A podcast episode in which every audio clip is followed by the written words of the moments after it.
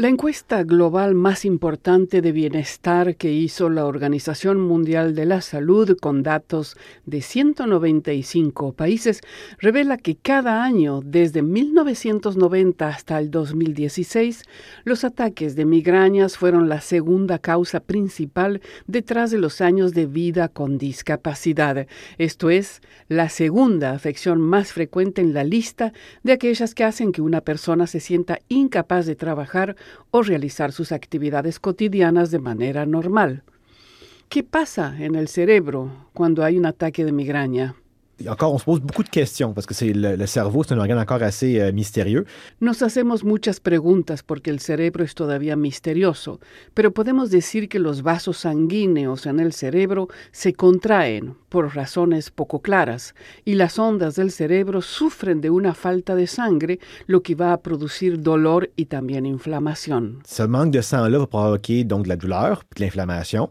La inflamación hará que otros vasos se contraigan produciendo más dolor. Y la gente se vuelve cada vez más sintomática con el tiempo, dice el urgentólogo Nicolás Elazari, profesor en la Universidad de Sherbrooke y los dolores de cabeza, dice él, empeoran con el tiempo. ¿Qué sería una migraña típica? Tiene que durar por lo menos cuatro horas. Si sobrepasa las 12 horas hay que hacer otro diagnóstico o consultar porque en ese momento la persona necesita medicación. También dolor en un solo lado de la cabeza, dice el doctor Elazari, con náuseas y luz y sonidos particulares que molestan.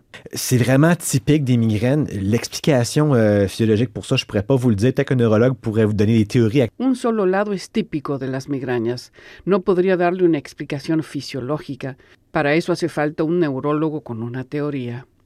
Hay herramientas para prevenir la migraña. Sí, dice el médico, la medicación es importante y el reposo también, pero eso no es todo. Quand on est migraineux, là, souvent, on sait qu'est-ce qui va provoquer ces déclenches, ces, maux de tête. Dans mon cas, à moi, c'est le manque de sommeil. Cuando una persona sufre de migraña, generalmente sabe lo que le va a disparar ese estado.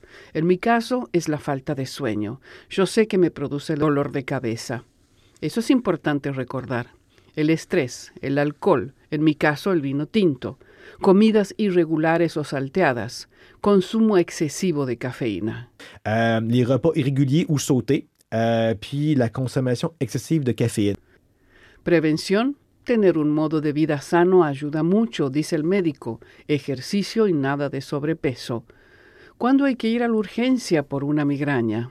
Le classique qui va, que n'importe quel étudiant en médecine va vous dire, c'est le, le, les maux de tête en coup de tonnerre. Lo clásico, lo que cualquier examen le va a decir, es el dolor de cabeza como un rayo que le parte la cabeza, un dolor importante que lo doblega. Tiene que consultar. Ça pourrait être un segment dans votre tête, vous devez consulter. Sobre todo si ese dolor se produce cuando una persona está en actividad, puede ser sexual o de entrenamiento físico. Y si son dolores nuevos, también hay que consultar, dice el urgentólogo Nicolás Elazari, profesor en la Universidad de Sherbrooke.